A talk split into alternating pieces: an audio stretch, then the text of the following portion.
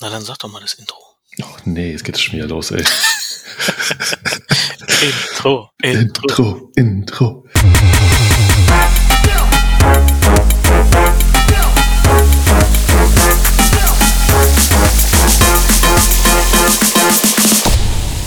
Hallo und willkommen zum Humanize Podcast Folge 2.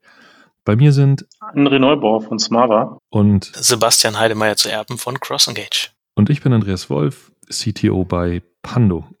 Wir wollen heute über Teamführung in einer Welt ohne Büros sprechen und uns anschauen, welche besonderen Herausforderungen und aber auch Chancen Remote Leadership mit sich bringt.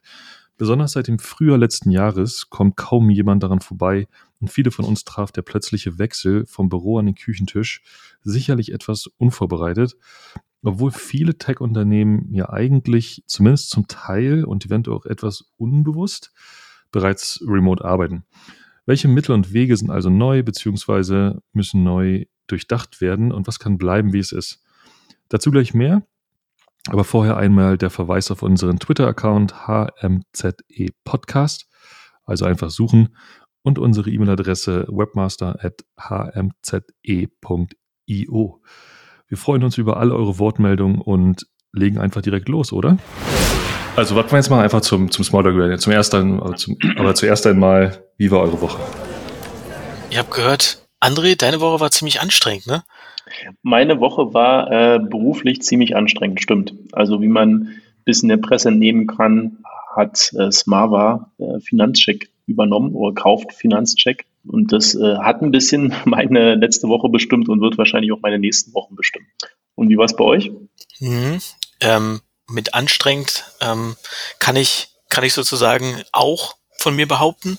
Ähm, das eine ist der Lockdown mit den Kids zu Hause und dem Arbeiten. Meine Frau arbeitet auch so Doppelschichten, die sind halt per se einfach anstrengend. Und dann, wir haben äh, im September sind wir gemerged als CrossEngage mit G-Predictive und ähm, sind jetzt in der, wie man es so schön nennt, Post-Merger Integration Phase. Und ähm, die ist auch, wie man sich vorstellen kann, durchaus spannend. Also ich habe schon ähm, erlebt, wie ähm, meine Firma akquiriert wurde, äh, wie ich eine Firma, also in einer Firma war, die eine andere Firma akquiriert hat, aber ein Merger in der Form noch nicht. Und das ist nochmal ähm, extra interessant sozusagen. Vielleicht sollten wir dann auch mal eine Folge machen zum Thema äh, Post-Merger-Integration, weil das ist ein super komplexes Thema. Ich, äh, viele Leute fragen dann immer, wie das ist, weil sie sich das halt äh, total spannend vorstellen. Ist es ja auch, ähm, aber vielleicht kann man da tatsächlich mal ein bisschen aus dem Nähkästchen plaudern, ähm, ohne dass man natürlich dann halt irgendwelche Details halt äh, von den eigentlichen Deals halt verrät. Ich bin mir gar nicht so sicher, ob ich da schon an einem Punkt bin, wo ich Dinge irgendwie äh, klar formulieren könnte, weil ich gefühlt halt noch mittendrin bin. Also so ein paar Basics, die, die würde ich mal sagen, für Leadership im Allgemeinen äh, relevant sind, auch für Remote Leadership, äh, die macht man natürlich schon und die, die sind dann auch irgendwie liegen irgendwie auf der Hand. Aber ähm, der Teufel steckt halt dann doch im Detail und da sind wir wirklich noch mittendrin, weil wir eigentlich, glaube ich, als Firmen relativ ähnliche Kultur haben, auch ganz gut äh, produkttechnisch ähm, und auch so von der von der Ausrichtung zueinander passen, also sehr komplementär sind. Das heißt also, es gab jetzt nicht irgendwie, dass man Synergieeffekte heben wollte und deswegen irgendwie ganz viele Leute entlassen hätte, das überhaupt nicht. Ähm, aber im Detail merken wir dann doch, dass wir wir nutzen zwar häufig die gleichen Worte, reden aber über völlig unterschiedliche Dinge und das ist äh, äh, in der täglichen Arbeit hochspannend gerade. Vielleicht können wir uns zu dem Thema auch einen, einen Gast einladen. Wäre eine schöne Idee. Weil ich habe tatsächlich äh, diese, diesen Teil der Arbeit noch, noch gar nicht erlebt, würde aber wahnsinnig gerne wahnsinnig viele Fragen stellen, weil doch ein sehr, weil doch ein sehr interessanter, ein sehr interessanter Themengebiet ist. Also vor allem auch ein sehr, wir haben ja schon im Vorfeld ein bisschen darüber gesprochen, ein sehr, sehr komplexes Themengebiet. Vielleicht die erste Gästeshow. Klingt sehr gut. Also das kann ich euch schon sagen. Also ist jetzt dann wird es meine dritte äh, quasi Post-Merger-Integration. Ähm, die Wahrscheinlichkeit, dass, dass, dass sich da Sachen wiederholen, ist relativ gering. Äh, alles so seine Besonderheiten. Ähm, Größe spielt natürlich ein Thema, aber halt auch ne, Business. Ne? Also schluckst du ein Unternehmen ähm, oder treffen sich da zwei Unternehmen, die da halt irgendwie das gleiche Business verfolgen? Ist das ein ergänzendes Business? Äh, Geht es darum, halt irgendwie vielleicht auch einfach den Markt zu konsolidieren. Da gibt es un unendlich viele Dimensionen drin. Ähm, ja, super spannendes Thema. Also können wir bestimmt ein bisschen sammeln. Gast finde ich toll. Mindestens zwei von den drei Dingen, die du gerade gesagt hast, sind, glaube ich, gerade auch relevant bei euch. Ähm, aber tiefer wollen wir da jetzt nicht reingehen. Und bei dir, Andreas, wie war deine Woche?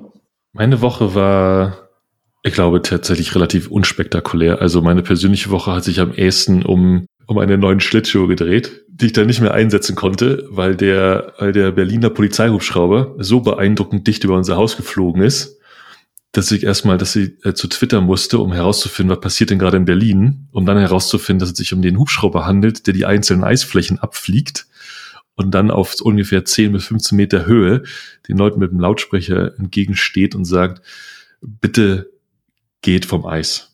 Es ist zu gefährlich. Und in dem Punkt ähm, hat sich dann bei mir zu Hause sozusagen das weibliche Regime durchgesetzt und ich habe versprochen zu warten und dann ist leider äh, am Tag danach war das Eis weg. Also ich habe neue Schlittschuhe und damit hat sich meine Woche so ein bisschen ähm, abgeschlossen. Aber dem geneigten äh, Zuhörer wird auffallen, dass du heute äh, vielleicht akustisch ein bisschen anders rüberkommst. Ja, das, ähm, ich habe tatsächlich meine Stimme ein bisschen geölt. ich habe tatsächlich äh, mir ein besseres Mikrofon besorgt, denn mein beim letzten Mal mit 22 weiß nicht, Kilohertz, glaube ich, ne? Sagt man, ist so, spricht man von der Qualität bei MP3s. 22 Kilohertz war ich wirklich tatsächlich furchtbar schlecht zu hören und ähm, bin weit über übers Ziel hinaus. Ähm, und habe mich einfach mal wieder darüber gefreut, ein, ein Mikrofon von Shure habe ich hier, äh, mich darüber gefreut, mal wieder ein Tech-Gadget kaufen zu können. Ähm, ihr wisst ja, dass ich äh, möglicherweise so ein bisschen so ein Apple-Fanboy bin. Deswegen habe ich mir aus, außerhalb der, außerhalb der Apple-Welt äh, zum Einkaufen gewagt mit Beratung eines guten Freundes. Ähm, ja, Shure-Mikrofon mit so einem ähm, mit so einem Ständer dran, mit so einer Halterung. Auf jeden Fall deutlich komplizierter als einfach äh, die, der gute pragmatische auf dem Kopfohrhörer mit Mikrofon dran.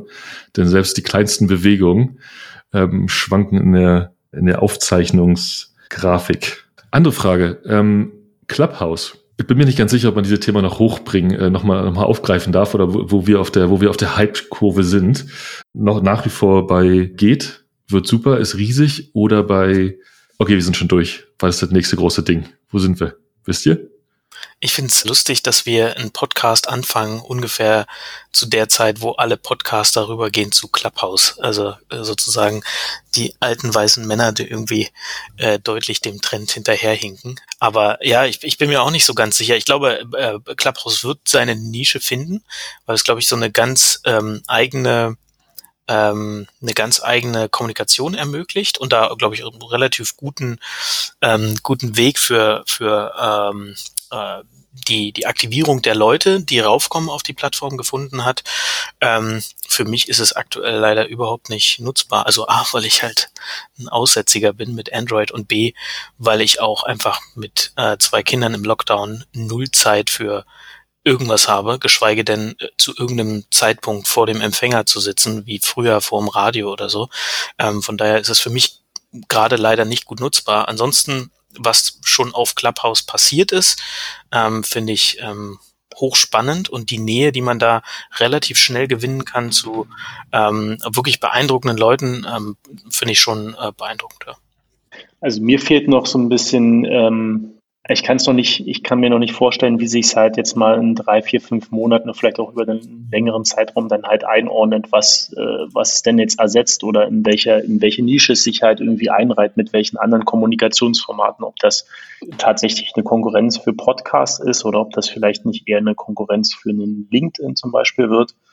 Ähm, was ich beeindruckend finde, ist die Reichweite, die Nähe um mal die positiven Sachen hervorzuheben. Dass es synchron ist, das gefällt mir persönlich jetzt nicht so, weil man muss dann halt immer in dem Moment Zeit haben, ähm, also um, um halt irgendwie ein Gespräch zu lauschen. Ähm, aber ich habe, jetzt muss ich überlegen, das war letzte Woche, vorletzte Woche Freitag, also anderthalb Wochen her, ähm, bin ich angesprochen worden, ob ich nicht bei ähm, einer Clubhouse-Session mitmachen möchte. Und ähm, zum Thema Remote Leadership, da kommen wir jetzt wahrscheinlich gleich nochmal zu. Deswegen hatte ich ja dann gesagt, wir müssen das Thema IT unbedingt diskutieren. Wir haben da nicht gar nicht alles geschafft. Ähm, und wir hatten in der Spitze, es ging eine Stunde, wir hatten in der Spitze 350 Zuhörer. Also das war phänomenal. Ja. Und das war jetzt nicht groß irgendwie angekündigt oder so, waren jetzt auch keine Leute dabei, die enorm viele Follower hatten. Und das war echt beeindruckend. Ich war ja, ich war ja tatsächlich, äh, hast mich ja vielleicht von der Bühne gesehen, ich war ja im Publikum. Ähm, ich habe es tatsächlich auch verfolgt, wie, wie schnell, ich war recht fasziniert davon, wie schnell ähm, dich dieser Raum tatsächlich gefüllt hat mit Leuten. Also die Menge an Leuten in diesem, in dieser Session war schon sehr beeindruckend. Und ich fand auch diese, also ich kann verstehen, dass, dass diese, diese, diese Synchronität natürlich auch eine gewisse, also eine gewisse, also schwierig macht zu folgen. Also zu sagen, ja, ich habe Zeit oder ich war eine, deine Session war an einem Freitagabend, so nach der Arbeit, wo man eigentlich normalerweise versucht abzuschalten, zumindest manchmal. Von daher, ich habe auch nebenbei ein bisschen, bis tatsächlich ein bisschen FIFA gespielt und habe versucht zuzuhören, weil ich ganz interessant fand. Aber gleichzeitig war diese, diese Echtzeit, so dass Leute auf die Bühne gerufen wurden, also sozusagen sprechen konnten, da ist schon eine gewisse Faszination drin, auch beim Zuhören. Wobei ich persönlich fand, ähm, manche, manche Themen, und da ist dann schwierig, wenn man nicht einfach vorspulen kann. Manche Themen fand, haben mich persönlich einfach nicht wirklich angesprochen. Ich glaube, da habe ich dann nach irgendeinem Punkt dann auch einfach gesagt, gut, ähm, her mit dem Freitagabend. Also sagt man so ein bisschen auch gleichzeitig so diese, sag mal so die Downsides von diesem Ansatz. Dann ja, dass man nicht, dass man nicht springen kann. Ja, absolut. Ich, ich bin auch gespannt, wo es hingeht. Ich glaube, was, was halt der Vorteil ist, ist tatsächlich dieser direkte Austausch. Das ist was, was man eben im Vergleich zu einem Podcast, also bei einem Podcast eben so nicht hat. Was ich hochspannend fand, war, ich bin auch großer Fan vom Doppelgänger-Podcast und äh, habe da mehr oder weniger äh, live mitbekommen, wie die beiden Jungs mit einer Geschwindigkeit und, und einer äh, wahnsinnig coolen Strategie innerhalb von zwei Wochen Clubhouse in Deutschland äh, groß gemacht haben. Das war wirklich mustergültig. Also wie sie vorgegangen sind, die haben beide, glaube ich, eine, eine ganz gute Followership. Auch der Podcast wird gut gehört. Das heißt, es hat natürlich ähm, gut geholfen. Angefangen bei LinkedIn äh, zu posten, dass sie da eine Session machen wollen, ähm, sind dann schnell auf ähm, eine Telegram-Gruppe übergegangen, weil man bei äh, Clubhouse ja nur eine gewisse Anzahl von, von Invitations hat. Also es äh, ist, glaube ich, immer noch geschlossen und man braucht diese mhm. Invitations, um reinzukommen und haben da in, in dieser Telegram-Gruppe dann so ein Invitation Marketplace aufgemacht, der relativ schnell, wo man einfach gesagt hat, hey, äh, wenn du reinkommst, kriegst du eine Invitation, dafür musst du aber deine Invitations, die du kriegst, auch wieder reingeben in den Marktplatz. Und ähm, der ist relativ schnell so groß geworden, dass äh, Pip Klöckner dann angefangen hat, ähm, Subgruppen zu bauen für äh, große Städte, weil es einfach sonst nicht mehr äh, handelbar gewesen wäre, für die er dann Moderatoren gewonnen hat. Und da, also er hat wirklich so dieses ähm, äh, quasi im, im Zeitraffer den Growth Hack von, von Clubhouse maximal ausgenutzt, diese, diese Skalierungsbarriere umgangen, indem er diesen äh, Marktplatz gebaut hat in der Telegram-Gruppe, der dann das Problem hatte, dass er zu schnell gewachsen ist, musste also diesen Marktplatz noch skalieren und hat das Ganze äh, innerhalb wirklich von wenigen Tagen äh, so groß gemacht, dass auf einmal quasi jeder Mensch ähm, gefühlt, äh, der irgendwie im, im Digital-Influencer ist oder so, bei Clubhouse war. Ich will jetzt nicht sagen, dass alle nur wegen ihm da waren, das ist überhaupt nicht der Fall. Aber ich glaube, die beiden haben einen riesen Anteil daran, ähm, dass das Clubhouse relativ schnell relativ groß wurde. Und äh, das fand ich hochspannend und äh, tief beeindruckend. Das ist tatsächlich eine relativ verrückte Geschichte.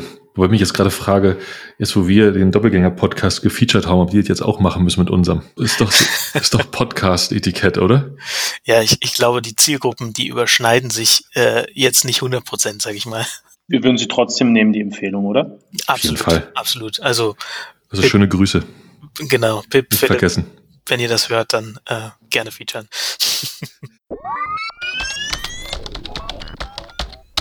Lass uns über Remote Leadership sprechen. Wie schon im Intro kurz angedeutet, eine, eine, Thematik, die uns alle beschäftigt, die viele Leute beschäftigt und viele Leute vielleicht auch ein bisschen auf dem auf dem auf dem berühmten kalten Fuß erwischt hat. Also ich glaube, wir alle erinnern uns an die an die Bilder auf LinkedIn. Plötzlich postet jeder Screenshots von seinem ersten Riesengruppen äh, Zoom oder Hangouts Call. Die Zeit, wo wo man irgendwann sagte, bitte, wir haben es doch alle auch erlebt, jetzt reicht's äh, auf LinkedIn.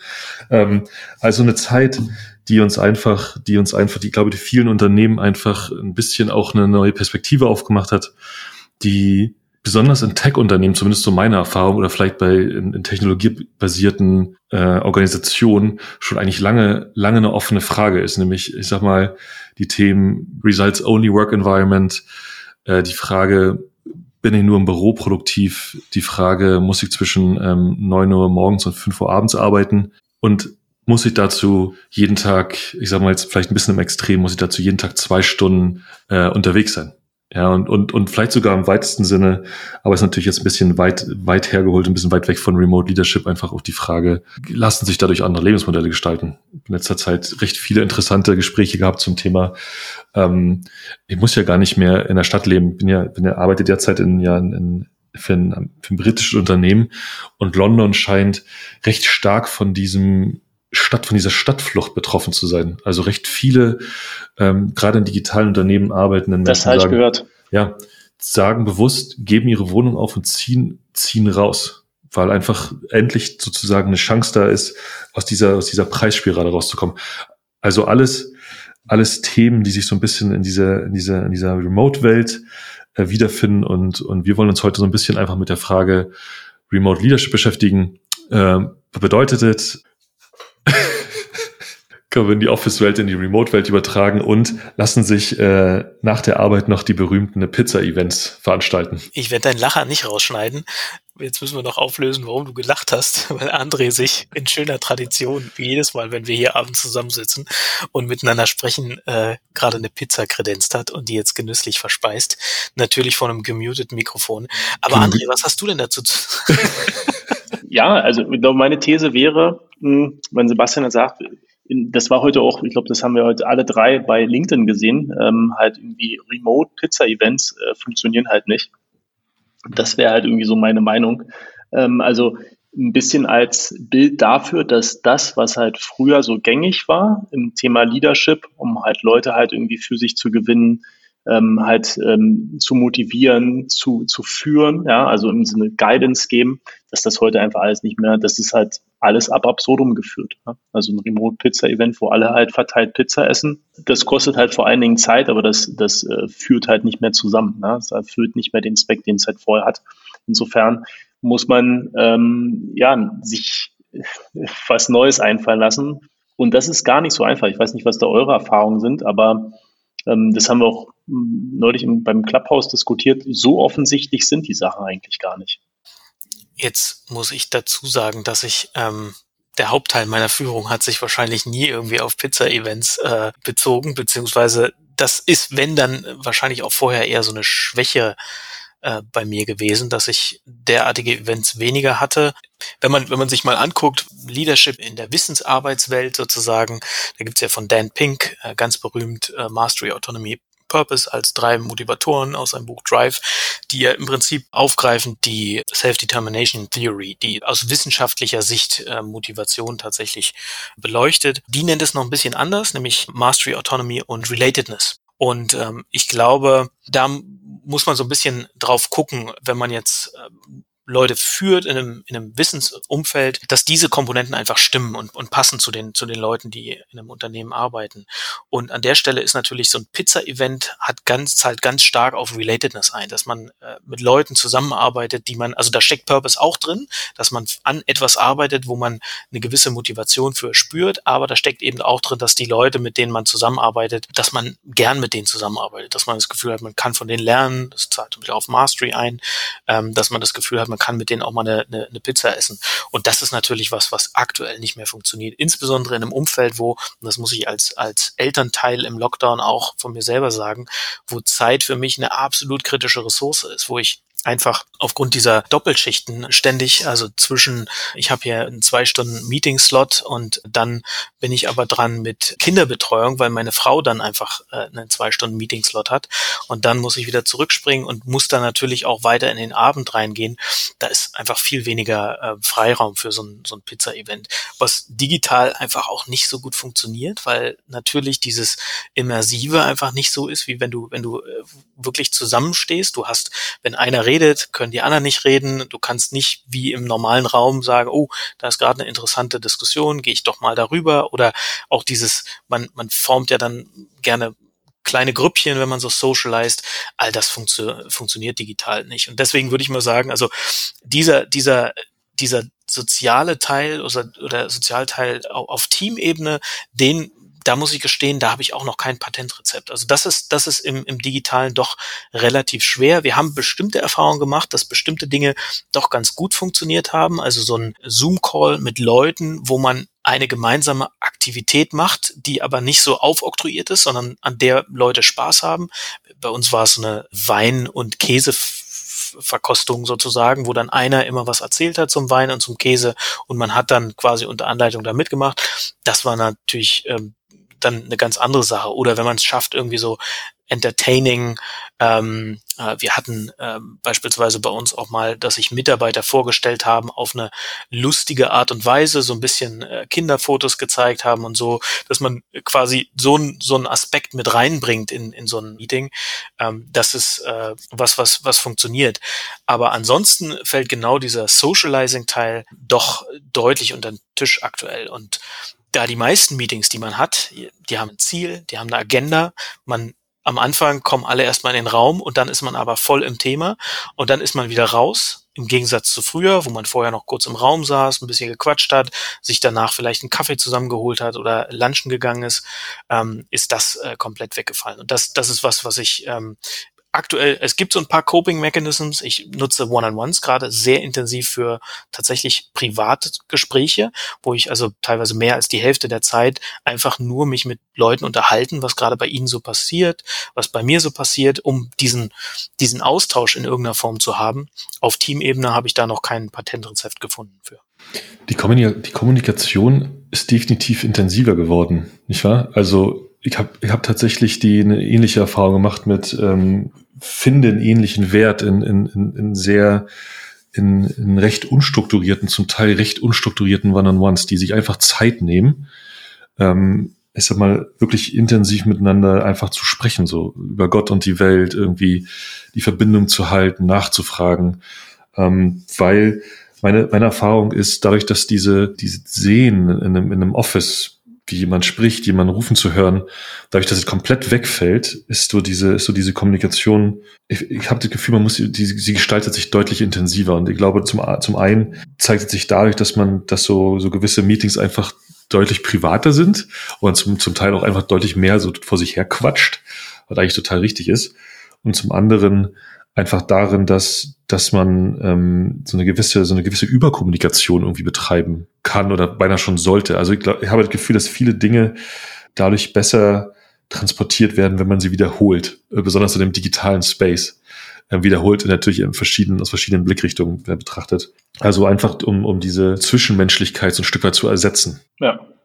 Als ich mich hier auf das, äh, auf unseren Podcast so ein bisschen vorbereitet habe, als fairerweise auch ein bisschen die Follow-up-Notizen aus dem Clubhouse-Talk, habe ich mir aufgeschrieben, Kommunikation ist meine Top-Prio. Das passt komplett zu euch. Also ich verbringe deutlich mehr damit, auch immer wieder das Gleiche zu erzählen, also quasi und idealerweise immer kleinen Gruppen oder One-on-Ones, also viel repetitive Kommunikation ähm, mein Eindruck ist auch, ich verbringe mehr Zeit damit, deutlich mehr Zeit. Also Zeitinvestment ist in der Summe größer. Ist gar nicht bezogen auf man, wie viele Stunden man in der, in der Summe, also in der, in der Woche arbeitet, aber der Anteil davon, den man halt mit Kommunikation mit den Menschen halt irgendwie quasi verbringt, ist bei mir deutlich größer. Mir fehlt halt allerdings, muss ich ehrlich sagen, halt, also ich würde sagen, also gefühlt funktioniert es gut, allerdings fehlt mir der äh, quasi der, der Kontrolltest dazu. Ja? Also was würde halt sein, wenn ich jetzt deutlich weniger Zeit damit verbringe? Wäre es halt deutlich schlechter, wäre es genauso gut, wäre es besser. So, letzteres würde ich halt bezweifeln, aber die Kontrollgruppe fehlt so ein bisschen. Genau. Aber über Kommunikation, glaube das können wir halt irgendwie festhalten, ist sicherlich ein Best Practice halt, was so Remote Leadership angeht. Ja. Darf ich mal eine Sache fragen? Wie funktionieren denn bei euch äh, äh, quasi in so einem Remote-Setup jetzt Meetings? Funktionieren die besser? Funktionieren die schlechter? Habt ihr irgendwie investiert, dass sie besser funktionieren? Das äh, gab so eine, so eine Wellenform, würde ich sagen. Also zunächst am Anfang ähm, war so ein bisschen das Gefühl, hm, ja, also dadurch, dass man eben nicht mehr in einem Raum sitzt, am gleichen Tisch, äh, Mimik, Gestik, Körperhaltung wahrnimmt, ähm, ist man eingeschränkt und auch das Whiteboard, was normalerweise ja immer in der Nähe ist, wo man einfach sich einen Stift nimmt und mal was, was anmalen kann, um was zu verdeutlichen, äh, ist eben nicht mehr so nah wie früher. Dann ist der, der, die Welle so ein bisschen rübergeschwappt zu Meetings sind auf einmal effizienter, weil man äh, das Gefühl hat, man dadurch, dass man nicht so wild durcheinander reden kann, muss man sich schon genauer Gedanken machen, okay, jetzt will ich wirklich was sagen, weil alle anderen müssen wirklich ruhig sein in dem Moment. Äh, fass mich vielleicht ein bisschen kürzer, rede nur dann, wenn ich, wenn ich wirklich der Meinung bin, dass ich was äh, zu sagen habe. Da war dann das Gefühl, Meetings werden kürzer, komprimierter und, und insofern auch effizienter. Ähm, zumindest habe ich das in meinem Umfeld viel gehört. Und inzwischen sind wir auch mit äh, Miro oder sogar auch dem, dem Jamboard von Google einigermaßen gut, so dass auch diese Scribbles am, am Whiteboard irgendwie funktionieren. Was Allerdings, und damit würde ich sagen, dass die, die Meeting-Qualität schon eine ähnliche ist wie vorher. Allerdings fällt es mir oder es ist erschöpfender. Man muss sich, ich finde, also ich muss mich stärker konzentrieren, insbesondere auch gerade als Moderator oder wenn man in so eine Gruppe von Leuten spricht und da so viele kleine, kleine Mini-Bildschirme auf dem Bildschirm hat und da versucht in den Gesichtern zu erkennen, hat man die Leute noch, äh, sind die dabei, äh, sind die dem aufgeschlossen oder eher verschlossen, muss man da vielleicht gezielter nochmal reingehen, die Leute ex extra ansprechen. Äh, das, das erschöpft schon. Und was ich auch nochmal, ich habe früher, glaube ich, auch viel versucht, äh, Meetings so ein bisschen aufzulockern durch mal einen kleinen Scherz, einfach um so ein bisschen die Schärfe aus bes äh, bestimmten Situationen zu nehmen. Das mache ich jetzt noch mal mehr als sonst, weil ich weiß nicht, wie es bei euch so ist, aber gerade mit Entwicklern, da sieht man eben nicht notwendigerweise immer genau im Gesicht, was in denen gerade vor sich geht und da versuche ich dann so ein bisschen so eine Lockerungsmomente in so ein Meeting einzubauen, um eine kurze, einfach so, so, so eine unkontrollierte Reaktion zu erzeugen, um dann zu sagen, so, aber jetzt mal im Ernst, äh, wie seht ihr es denn? Da, da habe ich das Gefühl, da sind die Leute dann nochmal deutlich offener oder ich kann die direkter ansprechen. Ein ganz interessanter äh, Übergang ist zu, einem, zu einer Frage, die, äh, die sich bei mir da gerade ansch anschließt, an, anschloss, da anschließt. Ich habe ungefähr die ähnlichen Erfahrungen mal so mit, mit, mit diesen Wellen und, und so ein bisschen. Ich finde, die, ich finde, die Meetings sind übrigens nicht, äh, zumindest meine sind nicht effizienter geworden, sondern eher das Gegenteil. Ich habe das Gefühl, dass alle immer noch ein bisschen später kommen und die Agenda ein bisschen weniger äh, agendamäßig ist. Ich habe allerdings eine, eine ganz interessante Erfahrung gemacht oder eine ganz interessante Beobachtung gehabt. Ich finde deutlich schwieriger zwischen den lauten und präsenten Stimmen und den nicht zu hörenden zu unterscheiden. Also ich finde in einem Meeting, in einem Raum, da, da, da, sieht, da kannst du die Leute sehen und bei manchen Themen siehst, siehst du hast manche, man hat ja so Leute, die dann diese, die nicht so gerne reden, die nicht viel reden, die sie wie so Mittelpunkt voll doof finden, was ich sehr gut nachvollziehen kann.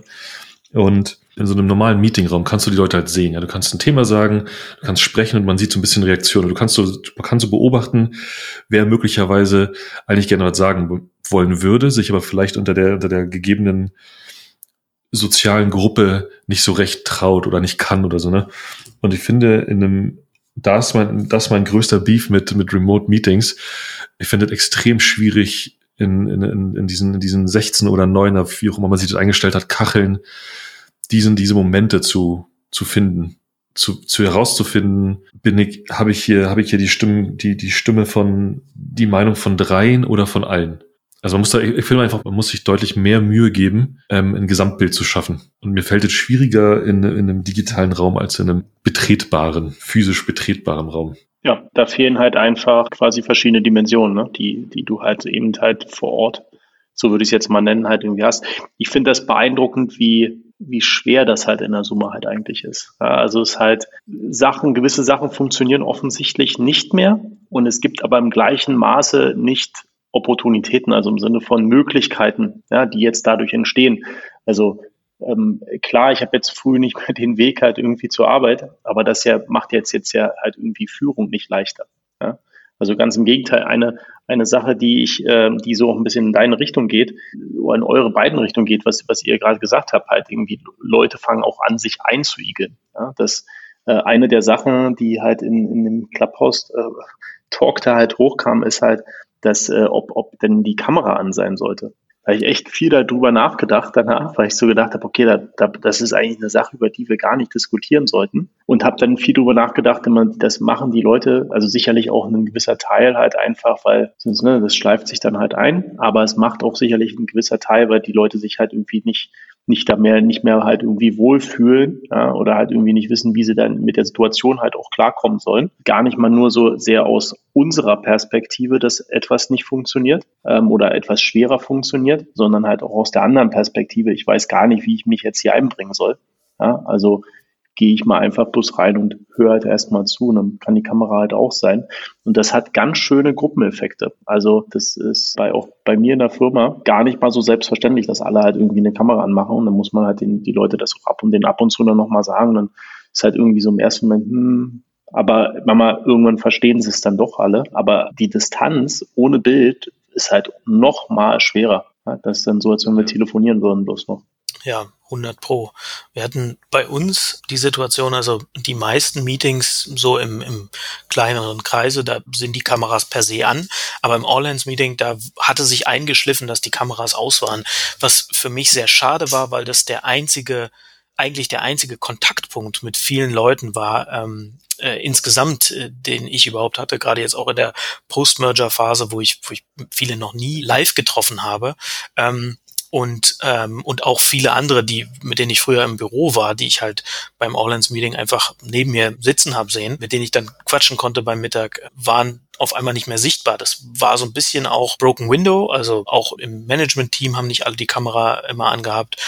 Und dann ist natürlich auch sendet es ein gewisses Signal und dann haben wir so einen Aufruf gemacht und mal gebeten, genau mit dieser Begründung eben, ähm, dass, dass man sich eben sonst nicht sieht und da einmal die Woche die Möglichkeit hat, mal zu sehen tatsächlich. Und das hat dann wirklich dazu geführt, dass die meisten auch die Kamera anhaben, was ich persönlich sehr schön finde, ähm, weil es eben doch ja, wie du auch schon gesagt hast, André, eine, eine größere Nähe erzeugt nochmal, die ansonsten einfach fehlt. Ich habe in dem Kontext übrigens wirklich, das ist jetzt ernst gemeint, halt äh, äh, erstmal verstanden, warum man halt Hintergründe austauschen kann oder warum das alle Features, äh, warum das alle gängigen Lösungen mittlerweile als Feature anbieten, weil eben halt nicht jeder zu Hause halt irgendwie den super viel Platz hat, um sich halt in irgendeine Ecke zu setzen, wo es halt irgendwie schön hinter einem aussieht, sondern häufig sitzen die Leute halt in der Küche. Ähm, ich sage jetzt mal Spüle nicht gemacht ja, und dann will man es halt vielleicht auch gar nicht zeigen. Das hat mir dann irgendjemand mal so im Vorbeigehen gesagt, wo ich gedacht habe, ja, okay, das macht schon Sinn. Ja, also man denkt auch über, über die Situation der Leute vielleicht gar nicht so sehr nach. Die Frage, die ich mir stelle, ist halt, aber diese, diese Form, alle diese Tools, ne, also so Zoom, ähm, Hangouts, also Google Meet, ähm, Office 365, für mich ist das ehrlich gesagt aber auch eine schlechte Form der Digitalisierung. Ne? Also man versucht halt einfach, das jetzt einfach so eins zu eins zu überführen, wie man es halt in der Offline-Welt halt immer gemacht hat. Ne? Also man sieht sich, man spricht zusammen. Ich weiß gar nicht, ob das halt, ob das nicht doch nochmal halt irgendwie auch nochmal radikal irgendwann halt anders gedacht wird. Weil das ist eigentlich, würde man, also wir müssten jetzt eigentlich schon sagen, als äh, Leute, die halt auch Digitalisierung verstehen, dass das halt einfach bloß quasi ein 1 zu 1, äh, eine 1 zu 1 Kopie ist. Also, ja. Ja, ich, ich glaube, dass ähm, äh, da habe ich tatsächlich lustigerweise vor zwei Tagen auch mit jemandem drüber gesprochen, dass das tatsächlich auch nur so eine Art äh, äh, ein Zwischenschritt ist, wie ja jede Technologie eigentlich mehr oder weniger eine Brüchen, Brückentechnologie ist und wir wahrscheinlich irgendwann wirklich alle im dreidimensionalen VR-Raum sitzen mit Brillen und uns dann sehen. Es gibt ja schon, schon Anwendungen tatsächlich. Also äh, hat wahrscheinlich jeder schon mal ein Video gesehen, wie man wirklich in so einer dreidimensionalen Welt miteinander sprechen kann und auch sich nochmal stärker wahrnehmen kann. Auch, auch das ist noch nicht der Weisheit letzter Schluss, glaube ich. Ähm, aber am Ende aktuell in der jetzigen Situation einfach noch nicht das, was man at Scale machen kann, weil einfach, wer hat schon eine VR-Brille zu Hause, dann ähm, sind, äh, sind die Technologien dann eben auch noch nicht da und die Videotelefonie, sage ich jetzt mal, übers Netz, das gibt's halt schon Jahrzehnte und die hat jetzt in, inzwischen eine, eine, einen Reifegrad erreicht, diese Technologie, dass es wirklich auch at Scale im, im regelmäßigen Einsatz gut funktioniert. Von daher, ja, ich, ich sehe es schon auch eher als, als Brückentechnologie. Ähm, aber sehe auch nicht jetzt, dass wir da irgendwie in, in drei Jahren alle mit VR-Brillen irgendwie da sitzen und, und dann nochmal ein ganz anderes Erlebnis haben. Ich frage mich, ob wir äh, dann auch alle zu Hause sitzen würden mit den VR-Brillen und man sich dann wirklich bloß noch, bloß noch äh, so auf, auf dem Sofa sitzt. Aber ich glaube, nochmal äh, ein bisschen nochmal zur Ernsthaftigkeit. Ich, ich glaube, den Grundfehler, den viele Unternehmen machen, und André hat gerade schon, oder ihr beide habt gerade schon ein bisschen angesprochen, ich glaube, den Grundfehler, den die meisten Unternehmen machen, ist zu denken, man könnte den, man könnte die, die, die Office-Welt einfach in den digitalen Raum übertra übertragen. Ich glaube, man muss den, man muss den digitalen Arbeitsraum unter gar nicht unbedingt viel mit Remote Only oder irgendwie nur im Büro oder so zu tun, sondern ich glaube, man muss den einfach den digitalen Raum als eigenen Arbeits, als eigene Arbeitswelt verstehen. Und man muss sehr vorsichtig damit sein, die Mechanismen von einem, von einem physischen Arbeitsort einfach so zu übertragen. Ich glaube, wenn man, wenn man damit aufhört und sich einfach überlegt, wie, wie ist denn die Arbeitswelt, wenn sie ausschließlich in meinem Laptop existiert? Ja, wenn ich das Ding aufklappe, das Ding aufklappe, dann ähm, dann ist, da bin ich drin, wenn ich es zumache, bin ich wieder raus. Und dann, meine Erfahrung ist, wenn man, wenn man so rangeht, dann, dann werden bestimmte Dinge, wie zum Beispiel die Frage nach dem Watercooler, ich weiß nicht, wie eure Erfahrung ist, ähm, ich habe es noch nie wirklich einfach so repliziert gesehen, dass es wirklich so funktioniert, weil du kannst einfach nicht einen, einen, einen Raum in der digitalen Arbeitswelt schaffen, wo alle vorbeilaufen. Ja, du, du kannst versuchen, ihn zu erzwingen, aber es wird nicht funktionieren. Und ich glaube, ja, ich kann mir gut vorstellen, dass so eine dass so eine, so eine VR-Welt mal irgendwann da ist. Also keine Ahnung, ob man das will. Klingt erstmal ein bisschen verrückt, ehrlich gesagt. Ähm, aber gut, wer hätte schon gedacht, dass wir irgendwann alle zu Hause hocken äh, und unsere Hintergründe austauschen. Aber vielleicht braucht es diesen, diesen Schritt gar nicht, um zu sagen, okay, jetzt sind wir endlich in der Digitalisierung der Arbeitswelt angekommen. Vielleicht braucht es einfach das Verständnis, dass man, wie gesagt, so die, diese, die physische Welt nicht einfach übertragen kann. Aber habt ihr denn ähm, irgendwelche so Empfehlungen für gute Tools? Also jetzt neben den Sachen, die natürlich alle jetzt hier kennen. Ja, also neben dem Zoom, neben dem Hangout, ähm, 365. Habt ihr, nutzt ihr irgendwas, wo, wo ihr sagt, okay, das haben wir, also quasi, das haben wir jetzt durch dieses Remote, durch diese Remote-Situation jetzt doch nochmal ganz anders halt ähm, eingeführt? Nee, und ich, nee. ich glaube tatsächlich, die, die Tool-Frage ist, also auch auf, auf Andreas Punkt da zurückzukommen, ist auch erstmal gar nicht so die vordergründige. Ne? Also wir haben halt vorher äh, Miro benutzt, wir haben vorher Meet benutzt, ähm, auch Zoom benutzt. Und ja, Andreas hat schon gesagt, ne, also arbeitet mit Kollegen aus London zusammen, ich mit Kollegen aus Kiew, habe auch vorher mit mit Kollegen aus ähm, unterschiedlichen Ländern zusammengearbeitet. Und da muss man eh sich an der Art und Weise, wie wie Open Source beispielsweise Open Source Organisationen kommunizieren, so ein bisschen orientieren dahingehend, dass äh, Kommunikation eben, wenn sie wichtig ist, dann digital erfolgt, dass man viel so kommuniziert, dass es asynchron ähm, konsumiert werden kann, dass man Kommunikation wiederholt, beziehungsweise auch Wissensmanagement betreibt in der Firma, also dass die relevanten Informationen wirklich meandern können in die einzelnen Teams und dafür braucht es eben verschiedenste Formate, die halt, also von synchron zu asynchron gehen. Da hat sich in meinen Augen jetzt erstmal gar nicht so, so viel dran geändert. Was, was tatsächlich ich viel, viel kritischer finde, ist die soziale Komponente. Also du hast vorhin auch schon angesprochen, dass bestimmte Leute eben die Kamera nicht anhaben wollen, sich einigeln. Ähm, tatsächlich, also das ist der eine Teil, der auch bei uns spürbar war dann, aber ein anderer Teil war auch, dass Leute, also es gibt, gibt ja irgendwie so diese zwei unterschiedlichen Gruppen gerade von Leuten. Die einen, die, äh, vielleicht sogar drei, vielleicht seid ihr in der mittleren, ich weiß es nicht. Die Eltern, die einfach gerade völlig am Rad drehen, weil einfach die ganze Zeit 100 Prozent ähm, irgendwie Job, Kinder, Job, Kinder, Haushalt, Essen, ne? da ist null Freiraum. Dann gibt's die Gruppe, die vielleicht alleine irgendwo wohnen und gar keine Sozialkontakte haben. Also ich habe halt Sozialkontakte mit meinen Kindern viel, viel mehr, als mir lieb ist aktuell, während Leute, die alleine sind, gerade ein extremes Problem haben mit Sozialkontakten, dann vereinsamen. Und äh, wir haben auch mehrfach Probleme gehabt, dass Leute tatsächlich dann so ein bisschen aufgefangen werden mussten. Und, äh, und das ist ein, ein großes Thema, was ja, je länger der Lockdown anhält. Und da sehe ich tatsächlich, gerade weil die Firma ist so ein, so ein oder das auch ins Büro gehen, war vorher so ein, so ein fester Bestandteil. Da hatte man eben Sozialkontakte, man hat mit Leuten gegessen, äh, Kaffee getrunken gucken, das fällt eben jetzt in der Form weg und, und dann ist es gerade auch wenn man selber dann unter Einsamkeit leidet, ist es auch nicht das Einfachste zu sagen, so, ähm, übrigens, ich leide unter Einsamkeit, hast du nicht mal Lust, mit mir so ein Kaffeekränzchen zu machen? Ne? Und das, das finde ich extrem schwierig gerade, dem zu begegnen. Ja, auf jeden Fall. Zumal du auch viele, oft auch den, auf den, auf den Kollegen triffst oder die Kollegin, ich sag mal, die jetzt zum Beispiel nach Berlin gezogen ist für den Job oder nach London oder so und, und ähm, ein kleines, eine kleine Wohnung in der Nähe des Büros hat. Ja, mit der Idee, ich habe ja dort meine, meine, meine, meine soziale Gruppe, ich werde Leute kennenlernen. Und ich, ich kenne tatsächlich so einen Fall, ähm, ich werde Leute kennenlernen und dann direkt in diese, in diese Krisenzeit reingeschlittert ist und jetzt im Grunde in so einer mini kleinen Wohnung sitzt, denn die sind nun mal im, im also die meisten Büros sind nun mal irgendwo in der Innenstadt, da wo die, die Wohnungen auch besonders teuer sind, also entsprechend klein. Und dann jetzt also in so einer Mini-Wohnung sitzt ähm, niemand kennt und auch nicht, in, nicht, nicht ins Büro kann. Und, und ja, es ist schon, schon ein Problem. Und die Frage ist, wie kann man das am besten auffangen?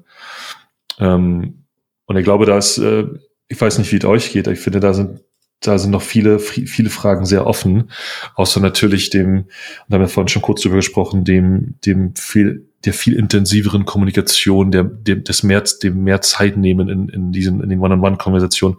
Oder auch einfach so. Wir haben zum Beispiel bei uns, ähm, wobei ich da ganz kurz nochmal zum Hintergrund vielleicht erzählen muss, ich arbeite schon seit knapp zweieinhalb Jahren ausschließlich remote und ich habe meine derzeitigen Kollegen, bin ja im Juli letzten Jahres eingestiegen, ähm, ich habe meine derzeitigen Kollegen noch nie in echt gesehen. Also ich weiß gar nicht, wie die meisten so, ich sage keine Ahnung, so unterm Hals aus aussehen. Ich weiß nicht, ob sie groß sind oder klein sind, ist schon komisch. Und ich freue mich schon doch auch darauf, dann ähm, hoffentlich ab Sommer oder späterem Frühjahr dann mal mich in Flieger setzen zu können und mal zu sehen, wie, wie alle aussehen, weil dann verändert sich ja die digitale Kommunikation ja schon, weil man sieht ja dann den Menschen doch vor sich irgendwo. Ne? Wir haben zum Beispiel angefangen, und ich glaube, ich weiß nicht, inwieweit man das als Unternehmen vorgeben kann. Bei uns hat es sich eher so ein bisschen aus der, einfach von den Mitarbeitern her entwickelt, einfach in so Coffee Calls zu springen. Also diese typische, hey, mach mir gerade einen Kaffee, hat jemand Bock und dann wird irgendwo ein Link hingepostet. Und dann kann halt im Prinzip entweder ein Slack-Call oder irgendwie so ein Hangout oder so, dann kann jemand einfach beitreten. Und ich glaube, anfangs waren viele doch eher so ein bisschen, ja, keine Zeit, kein Bock. Aber mittlerweile hat sich dann schon so eine, schon auch so eine gewisse, so eine, so eine Bereitschaft entwickelt, so eine gewisse Freude, hey cool, da kann ich mhm. teilnehmen, da kann man mal jemand mit jemandem sprechen, einfach jemand noch weiter kennenlernen und auch so ein bisschen diese Verbindung halten. Und natürlich ist es auch eine großartige Chance, so ein bisschen aus einer, aus einer Führungsperspektive da einfach auch außerhalb vom, vom Kalender, ich sag mal, so ein bisschen den Kontakt zu halten und aufzubauen, ne? und vielleicht auch jemand so ein bisschen abzufangen, gerade wenn sich jemand ein bisschen in einer schwierigen Situation befindet. Gerade jetzt in diesen, in diesen Monaten. Ja, absolut. Also wir haben, wir haben tatsächlich mal so Kaffeekränzchen versucht bei uns, ein bisschen gesteuert von der HR sozusagen. Das hat tatsächlich auch nicht so gut funktioniert. Also am Anfang war da schon ein gewisser Enthusiasmus da, ist aber relativ schnell ähm, abgeebbt. Ähm, aber für mich auch ganz klar, die, die One-on-Ones sind, ähm, sind da extrem relevant. Was ich auch finde, ist, dass Random Content im, im Slack ein, ein guter Punkt ist, an dem auch Leute, die normalerweise nicht notwendigerweise miteinander zu tun haben, dann ins Gespräch kommen. Also beispielsweise hat ähm, heute oder gestern jemand äh, gepostet, dass jetzt so ein Bravo-Archiv online ist von äh, weiß ich nicht, 57 bis äh, 94, wo man sich die ganzen äh, Bravo-PDFs irgendwie angucken kann. Und es ist ein krasser Flashback in die eigene äh, Jugend sozusagen. Und da entspannen sich dann so eine kleine äh, Diskussion äh, zwischen Leuten, die eben so in, im, im normalen Regelbetrieb nicht so viel äh, miteinander kommunizieren, was, was sehr schön war.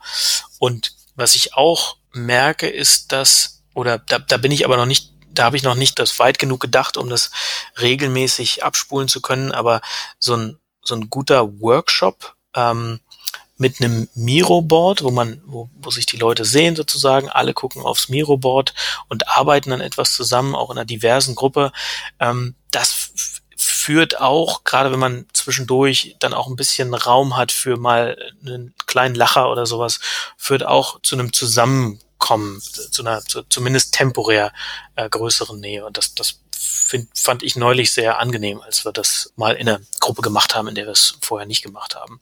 Aber grundsätzlich so richtig gut ritualisiert ähm, haben wir das noch nicht bei uns, muss ich ganz offen sagen. Wie stellt ihr denn, jetzt haben wir so ein bisschen den sozialen Aspekt dann äh, beleuchtet, wie stellt ihr denn aber dann auch sicher, dass wir, dass man als Firma ähm, halt irgendwie trotzdem noch vorankommt? Könnte man jetzt wahrscheinlich sagen, einfach wir führen über Ziele, aber funktioniert das gut? Muss man dann jetzt vielleicht mehr Guidance geben, weil ähm, halt einfach die Kommunikation ansonsten viel intensiver sein muss, muss man, also fällt euch dazu was ein?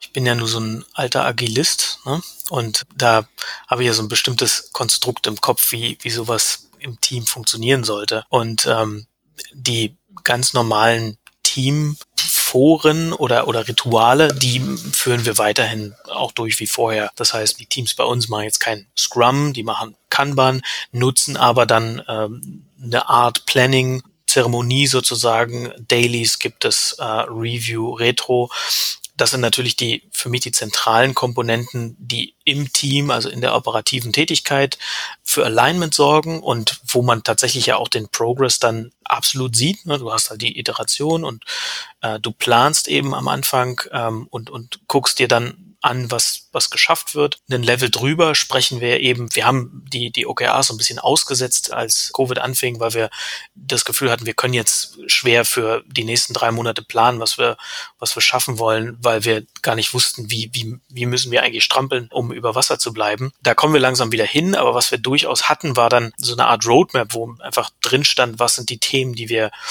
gerne schaffen wollen würden und wann ungefähr. Und die besprechen wir regelmäßig und äh, gleichen die auf verschiedenen Ebenen ab. Also das heißt, ich mit meinem, meinen ähm, Führungskollegen auf, auf der Ebene der Leute, die eben in der Bildesorg daran arbeiten, dass das Produkt weiterentwickelt wird. Wir stimmen uns regelmäßig darüber ab, wie, wie wir die Prioritäten sehen, stimmen das ab mit Sales, mit äh, Customer Operations ähm, und, und anderen Stakeholdern.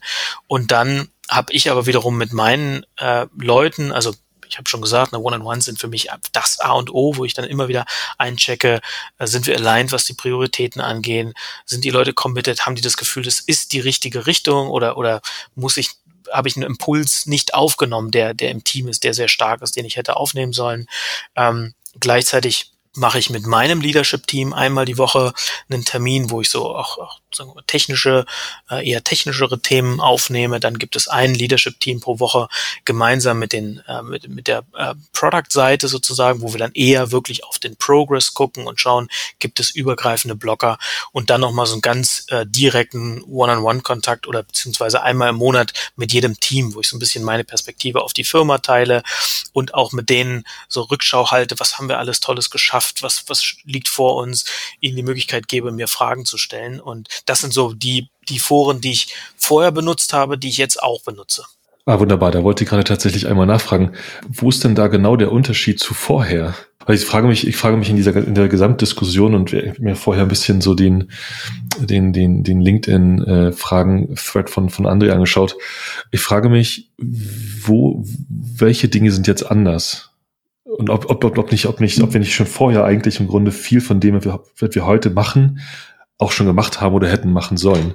Nur nie wirklich so als, ähm, als wichtig empfunden haben oder, oder so betrachtet haben. Ich frage mich wirklich, wo der Riesenunterschied ist. Außer natürlich logischerweise, dass man zu Hause hockt und äh, äh, nicht jeden in der, in der Kaffeeküche trifft oder beim Mittagessen oder so. Aus meiner Sicht machen wir die Sachen jetzt intensiver und wir müssen sie intensiver machen.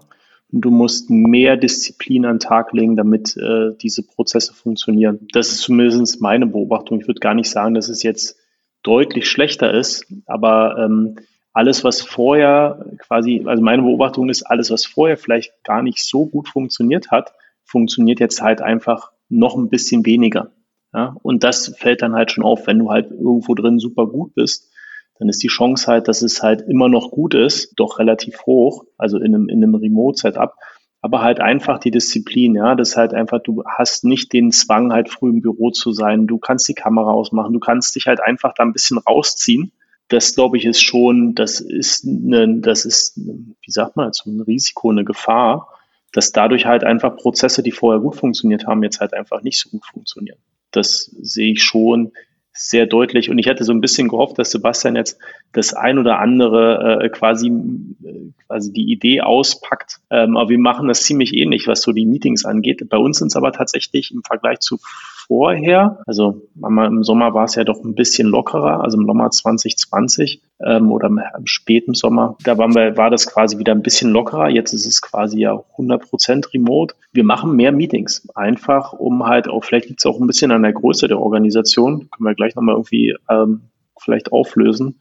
Wir sind bei, ähm, bei Smava gute 120, 125, 130 Leute Product Tech. Wenn du größere Organisation hast, äh, da dann dafür zu sorgen, dass alles transparent ist, dass halt irgendwie immer alle halt informiert sind, das erfordert halt Überkommunikation. Die musst du halt ja irgendwo loswerden, also mehr Meetings im Zweifelsfall. Ja, und das, das sehe ich auf jeden Fall, dass äh, die Größe der Organisation natürlich einen massiven Einfluss darauf hat. Ne? Ich musste vorhin auch, als du ähm, äh, das Wiederholen angesprochen hast, an ähm, ein äh, Statement von Herrn Zeiler damals von Scout denken, unser ehemaliger gemeinsamer CTO, der immer gesagt hat, Relevanz durch Redundanz. Und äh, das ist es. Je größer die Gruppe, desto häufiger muss die Nachricht ähm, wiederholt werden. Das ist natürlich dann bei uns ins äh, Product Tech wahrscheinlich irgendwie so 40 Leute. Das ist natürlich nochmal eine andere Kategorie als ähm, in einem Unternehmen, wo es 120 Leute sind. Da ist das Teilen der Nachrichten und das Herstellen von Alignment äh, nochmal deutlich komplexer ähm, als, als vorher. Aber grundsätzlich habe ich tatsächlich auch das Gefühl, dass die Führung sich nicht doll geändert hat. Jetzt ist es natürlich auch ein Kunststück gerade, das dann zu sagen, wenn man vorher eh schon versucht hat, sehr asynchron digital zu kommunizieren, weil eben ein Teamteil eh schon remote war sozusagen, dann, dann ist es auch nochmal noch mal natürlicher irgendwann irgendwie. Also es war, war einfach vorher auch schon gar nicht anders möglich, als, als genauso zu arbeiten. Ähm, gleichwohl natürlich die Kommunikation auch in den Teams, die dann doch irgendwie collocated gearbeitet haben, also ein Team in einem Büro in Kiew, ein Team in einem Büro in Berlin, die ist jetzt doch nochmal anders. Und da kommen am Ende wieder die One-on-Ones, aber auch die Teamzeremonien äh, zum Tragen, die äh, gut genutzt werden müssen. Und für mich immer wieder ein, ein ganz wichtiger Schlüssel dabei ist, zu versuchen, also natürlich auf der einen Seite, klar, man muss die Informationen teilen, man muss gucken, dass man die Leute allein, dass man Commitment herstellt ähm, auf, auf das, was wichtig ist. Auf der anderen Seite aber auch ja auflockern und so ein bisschen dieses gestresste, diesen Ernst, den man eh um sich rum hat, die ganze Zeit versuchen so ein bisschen aufzufangen. Und das gelingt mal besser, mal schlechter, glaube ich. Dazu vielleicht noch ein Punkt, weil du hattest es ja vorhin schon gesagt, das ist mir eingefallen. Was wir versuchen, ist halt vor allen Dingen auch viel Celebration. Also halt irgendwie, ähm, wir haben schon immer bei Smava so ein Team of the Month, wo wir halt sagen, okay, was, also, was haben wir denn geschafft? Ähm, gibt es halt irgendwie so ein paar Vorschläge und aus den, aus den Themen wählen wir dann immer halt äh, ein Team of the Month unabhängig davon, äh, quasi, weil ja nicht, können ja nicht immer alle vorne sitzen, ja, ähm, also quasi nicht immer alle Erster sein. Du musst halt einfach doch herausstellen, wie gut das funktioniert. Also du musst den Leuten das Feedback geben, dass, ähm, dass all der zusätzliche Aufwand, ja, diese Überkommunikation, diese mehr Präsenz, mehr Engagement, dass sich das halt auch alles lohnt. Ähm, und das halt, äh, ja, quasi auflockern. Ich finde dieses halt irgendwie, Appreciation, ähm, Wertschätzung, jetzt deutsche Wort fast gefehlt, äh, das Thema Wertschätzung halt einfach. Das, äh, also das mache ich explizit anders. Also nicht, dass ich vorher nicht gewertschätzt habe, aber wir machen das jetzt halt, also das ist halt eher gang und gäbe als halt eben die Ausnahme, weil es halt einfach eben dann, ich glaube, das ist eine der wenigen Sachen, die halt irgendwie Zusammenhalt halt irgendwie erzeugt, weil häufig ist es halt ein Team-Effort, ja, und wenn halt irgendwie dann halt jemand sagt, Mensch, deshalb, äh, das, das Thema ist unglaublich ab durch die Decke gegangen. Großes Lob halt an die Leute, die das halt möglich gemacht haben dann glaube ich, ist das schon, dass die Leute halt irgendwie denken, haben wir gut gemacht. Kann ich nur unterschreiben. Wertschätzung, das A und O, also äh, versuche ich auch noch mal häufiger zu machen als sonst. Und was darin ja auch nochmal ausgedrückt wird, was glaube ich auch ander, ein anderer sehr wichtiger Aspekt ist, ist äh, Vertrauen. Ähm, einfach den Leuten vertrauen, egal ob sie jetzt im Büro sitzen oder nicht, dass sie aus sich heraus ein Interesse daran haben, die Firma weiterzubringen, ihren Anteil im Team äh, bringen wollen, sich auch selber weiterentwickeln wollen. Und, und genau, also ich glaube, das, das ist eine, eine extrem wichtige Komponente. Ähm, ich habe gerade auch nochmal so mit einem halben Auge auf die Fragen geschielt, äh, die da gekommen sind. Da ging es ja so ein bisschen auch darum, wie man trackt, wer wo ist und wann. Ähm, das ist tatsächlich fast nicht relevant. Was wir haben, ist, dass inzwischen Leute auch mal von woanders arbeiten, also einfach mhm. äh, ein Kollege in Italien ähm, bei der Familie war und eben von da gearbeitet hat. Sowas sprechen die Kollegen dann vorher an und das, das äh, ist auch was, was wir, wo wir uns freuen, wenn es äh, vorher angesprochen wird, wo der Kollege dann aber von sich aus auch gesagt hat, dass das nicht gut funktioniert hat, weil, weil die Verbindung, äh, die Internetverbindung leider zu schlecht war. In anderen Fällen hat es aber sehr gut funktioniert, aber das ist kein Problem, dass ein Kollege mal aus Warschau oder von sonst wo gearbeitet hat. Und von daher würde ich tatsächlich auch sagen, dass das gar nicht so relevant ist. Ein letzter Aspekt dazu noch, insbesondere auch für mich ist es so, dass ich ich war jetzt seit letztem März, glaube ich, viermal im Büro und äh, zwischendurch hätte ich auch mal öfter gekonnt, aber jetzt in diesen ganz scharfen Lockdown-Phasen mit den Kids zu Hause ist für mich was anderes einfach auch gar nicht möglich. Hm.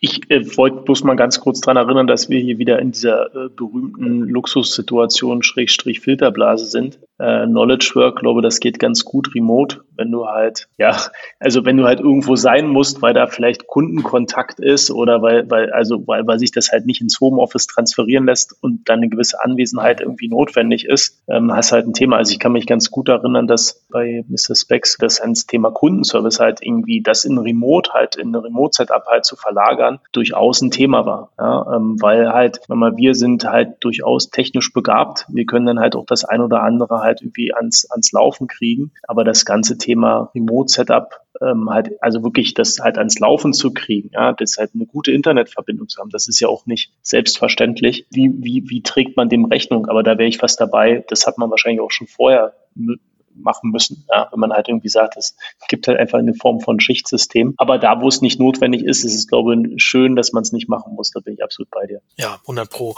Das Beispiel mit dem äh, Customer Service, das habe ich auch tatsächlich gehört von der Bank. Da war das ein ähnliches Thema.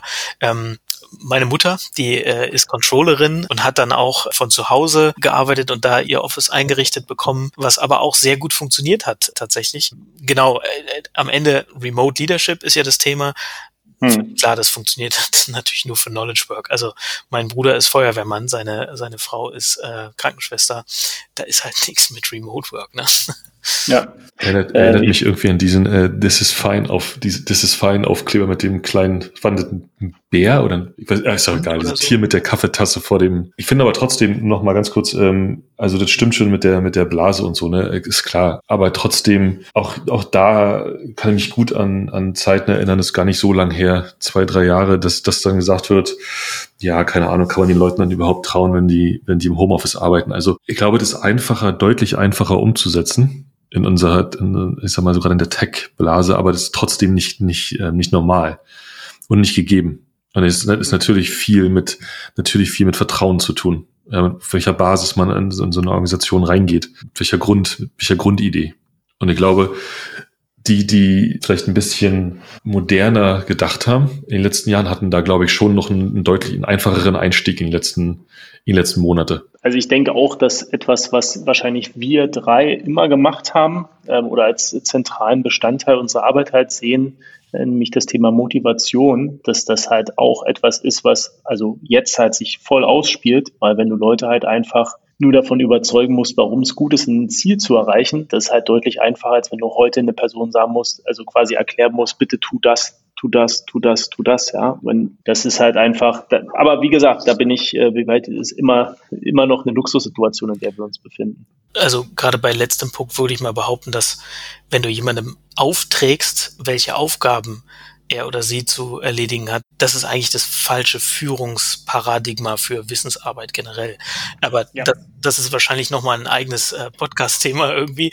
Ja, ich wollte nochmal kurz, hier war noch die letzte Frage in Richtung Flexible Working Hours. Und ich glaube, das passt so ganz gut in diesen ganzen Kanon, den, den wir gerade schon besprochen haben. Ne? Natürlich brauchst du einen gewissen Overlap, wo das Team sich austauschen kann, wo auch die normalen Teamzeremonien stattfinden. Insgesamt aber, und das merke ich an mir selber auch, verschieben sich oder, oder können sich die, die Arbeitszeiten auch ein bisschen verschieben. Ähm, gerade weil man eben nicht mehr commutet, kann man ein bisschen früher anfangen. Wenn man Kinder betreut, dann muss man eben auch mal ein bisschen äh, länger noch in den Ab äh, Abend hineinarbeiten oder schafft eben nicht jeden Tag seine acht Stunden, weil einfach mal, wenn man zu zweit arbeitet und rein rechnerisch jeder acht Stunden arbeitet, äh, dann äh, sind 16 Stunden äh, schon mal schon mal ausgebucht sozusagen und dazwischen muss man auch noch Mittagessen und andere Dinge tun. Von daher auch das ist Teil der Realität, in der wir leben. Und nochmal um auf den Punkt von dir, André, zurückzukommen, auch ich habe das aus meinem engsten Umfeld äh, mitbekommen, aus größeren Konzernen, wo eben das Vertrauen nicht da war. Und auch die diese Art der der Führung, äh, ja, das will ich jetzt so nicht verallgemeinern, weil ich glaube, dass das Führungsbild ist da schon auch nicht mehr dieses Tayloristische, wo, wo, wo ich irgendwie mit Carrot and Stick arbeite oder man hat man hat die Denker und und andere Leute, die die Dinge tun.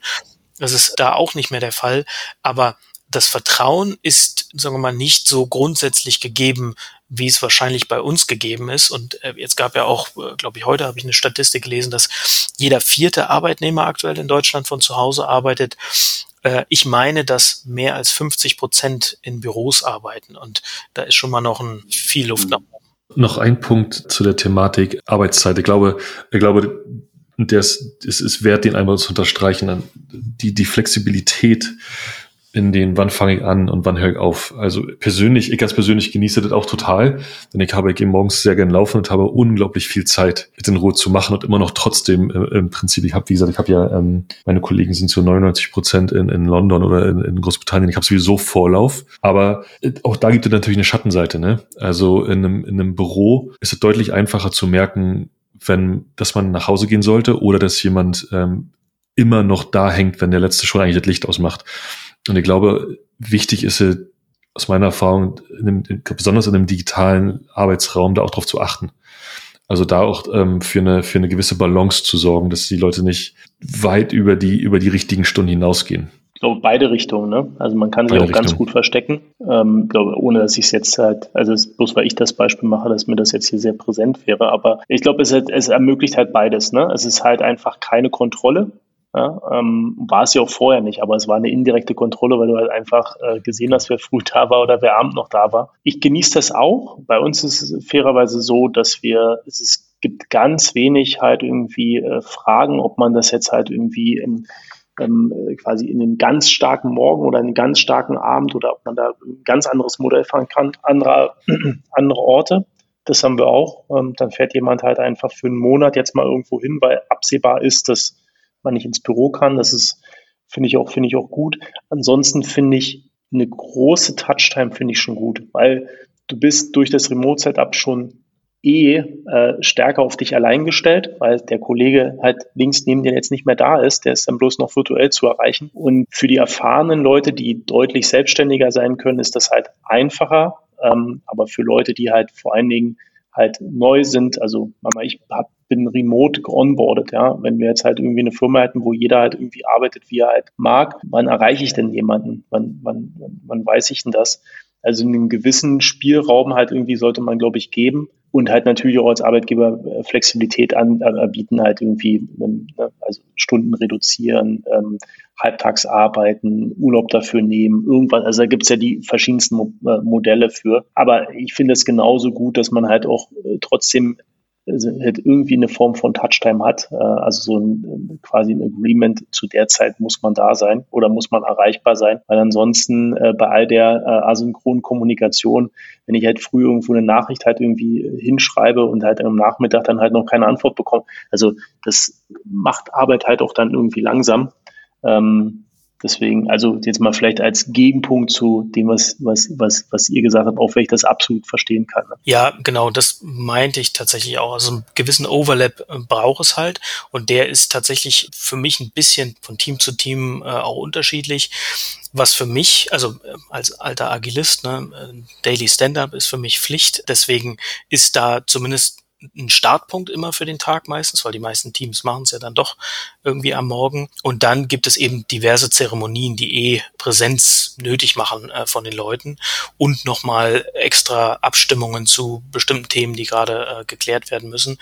Ähm, und die, die sind eben dann, dann Pflicht. Ne? Und alles andere, was, also was ich erlebe, ist tatsächlich auch eher der, der Punkt, den Andreas genannt hat, dass, dass, äh, dass ich Kollegen habe, bei denen ich dann doch ein bisschen zu oft auch nochmal abends um 23 Uhr oder irgendwie nachts äh, im Slack äh, eine Notification bekomme, dass sie gerade irgendeinen Job angestoßen haben oder an irgendeinem Jira-Ticket äh, was gemacht haben. Und ähm, da stimme ich dir zu, Andreas, da verschieben sich teilweise auch Rhythmen, so Lebensrhythmen, mhm. was dann wieder dazu führt, dass der Overlap geringer wird. Auch da gucken wir halt bei, bei bestimmten Kollegen, aber im Großen und Ganzen würde ich behaupten, klappt das dadurch, dass eben auch vorher schon schon diese Zeremonien da waren ähm, und das, das, das Team, sagen wir mal, dahingehend eingespielt war, äh, klappt es im Großen und Ganzen relativ gut.